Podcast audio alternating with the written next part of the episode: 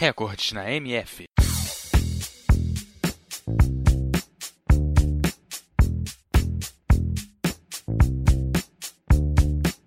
O futebol é um esporte jogado entre dois times de 11 jogadores cada um e um árbitro que se ocupa da aplicação correta das normas. É considerado o esporte mais popular do mundo, pois cerca de 270 milhões de pessoas participam de suas várias competições.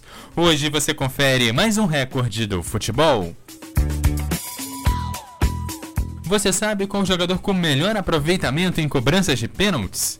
Uma dica: é um albanês e aproveitou 100% das suas cobranças. Das 50 cobranças que fez, aproveitou as 50. Seu nome é Lédio Pano.